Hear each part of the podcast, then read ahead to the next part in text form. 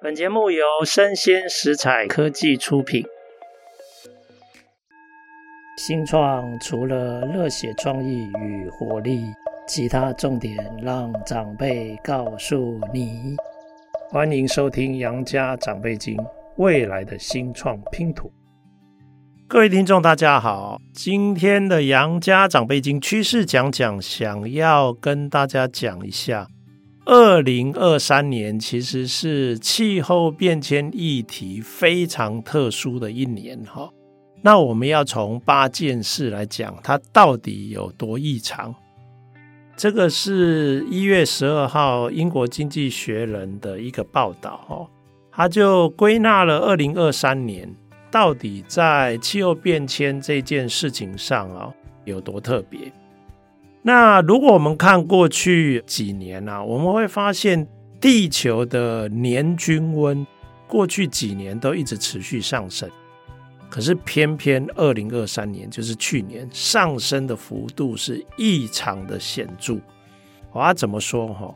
现在国际跟欧美的政府部门还有研究机构都已经确认了，二零二三年是地球有史以来。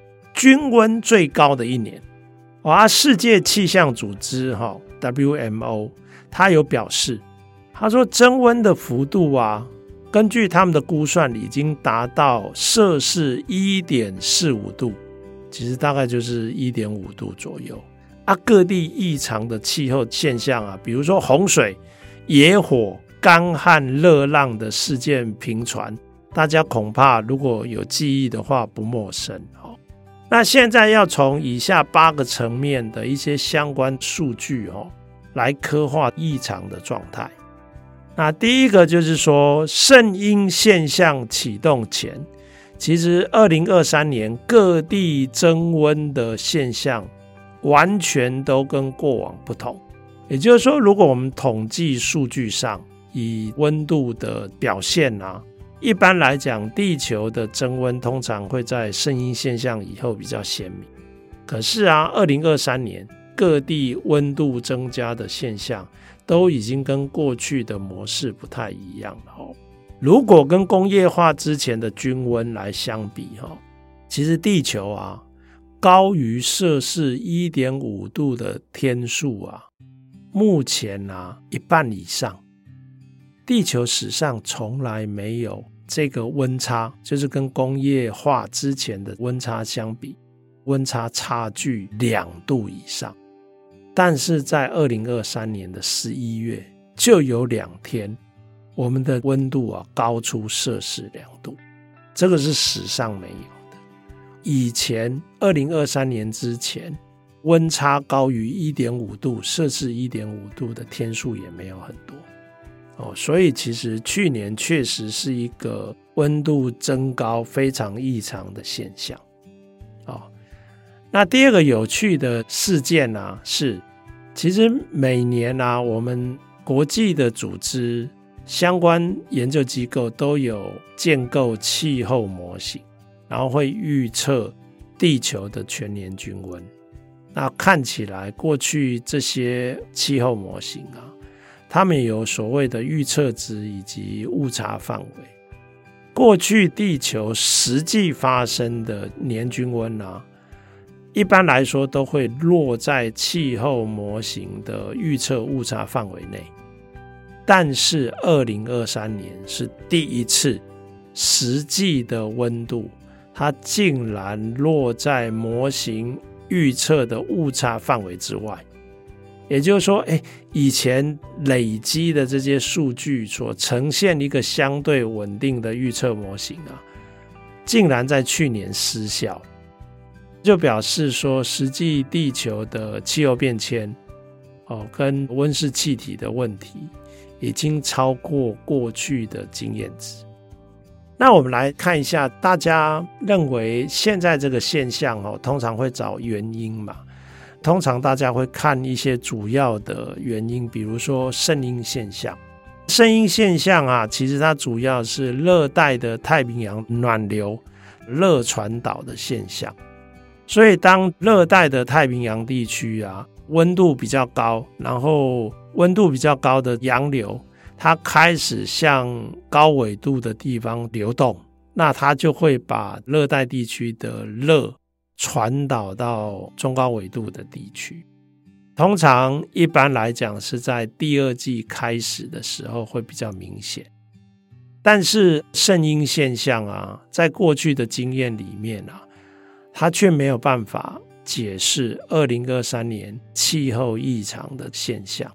也就是说，通常第二季。世界的气象组织在七月的时候会正式宣布圣婴现象是不是发生。在二零二三年的时候，世界气象组织就可以观察到热传导啊，就是圣婴现象还没有被宣布说已经启动了。其实，在圣婴现象发生之前，海洋跟陆地的异常，还有极端的气温就已经发生。特别是啊，北半球亚热带的海洋地区，以及亚热带的陆地，包括北半球跟南半球，陆地的增温啊，特别特别的不寻常。在这些增温的程度里面，最严重的是北大西洋海平面的增温是最异常的。目前科学家也认为，它是二零二三年全球均温大增的一个主要来源。那到底是什么因素造成这样的增温呢？看法还不一致。不过其中有一种看法是认为，其实海底两千公尺。会慢慢累积一些热能，几十年累积下来的热能，有可能会在某一个年份释放出来，所以是有一个看法是这么认为的。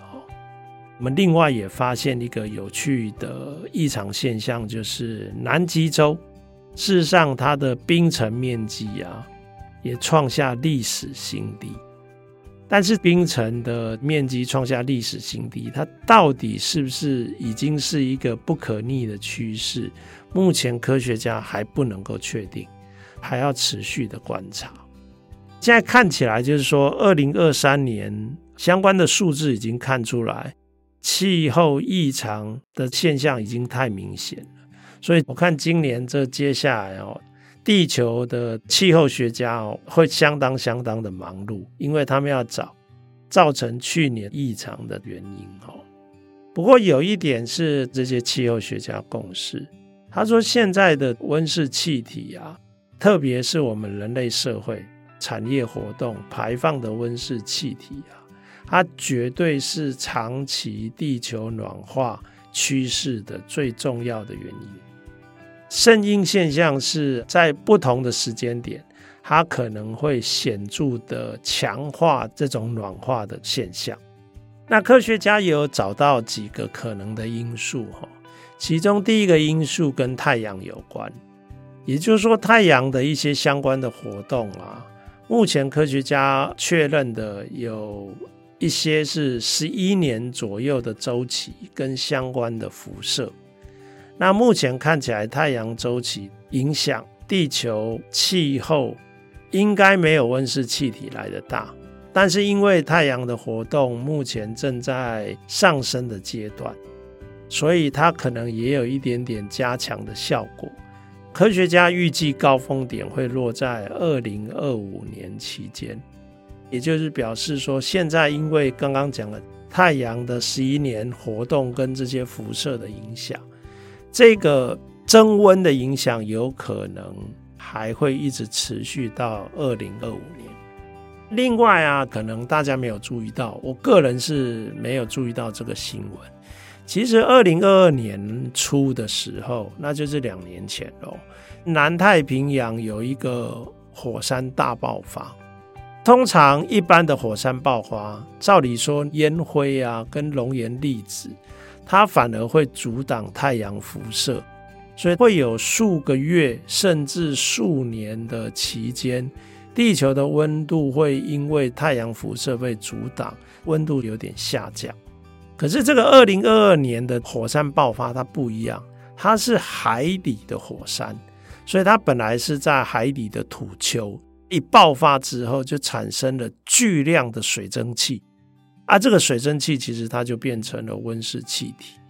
那有一个研究，它是针对这个爆发做的研究，它指出，这个爆发在大气层的平流层就已经收纳了一点五亿吨的水蒸气哦，一点五亿吨的水蒸气，所以它等于是让大气层里面水量增加了一层。啊，那这个增温的效果如何？不太能够确定会持续多久。不过应该已经发生了两年了，后续的影响预期正常是会持续递减。还有一个额外的因素，它事实上跟我们海运燃油的洁净化竟然有点关系哈。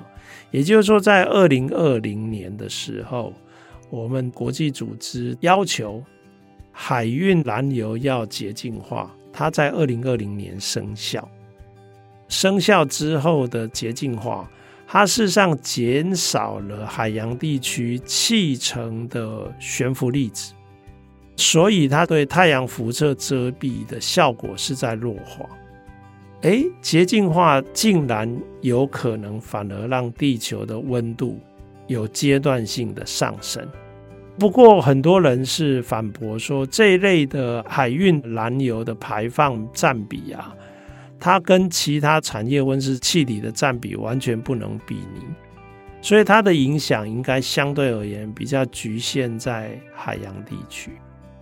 那我想问大家哈，大概去年的这个异常哦，气候学家都一直在找各式各样的理由。刚刚已经从很多面向来呈现这个异常的程度。那我想问大家哈，今年呢？大家要不要猜一下？你们觉得今年的地球均温是会变高还是下降呢？那刚刚讲的一些因素哦，比如说火山爆发的水蒸气效果，看起来可能会持续一段时间，但应该不会再增加。那这个海运烟灰啊减少的增温效果也还在哦。目前看起来，就是我们的整个近邻的行动效果并不彰显哦，所以产业的温室气体它的排放还是持续在增长。现在只有圣婴现象的影响比较不确定，所以以这几个主要的科学家他们的预测，目前大概是觉得二零二四年的地球均温。有可能会稍稍高于去年二零二三年，不过因为刚刚也有提到哈，去年的预测跟实际的温度啊落差已经显著的扩大了，所以现在啊科学家在这个阶段他也没有办法把握今年微幅高于去年的预测结果是不是真的大致正确，具有参考性。OK。所以以上的资讯只是要告诉大家哦，就是说我们气候变迁的议题，因为我们人类的温室气体的排放哦，目前想要快速的翻转它机会不太大，所以目前看起来，二零二三年的气候异常啊，它是比以前更加剧，今年大概也没办法立即的改善。看起来有可能会延续去年的状态，那这个是以上的资讯哦，供各位听众参考，希望各位听众觉得有所帮助。那也谢谢各位听众的收听，我们下次见。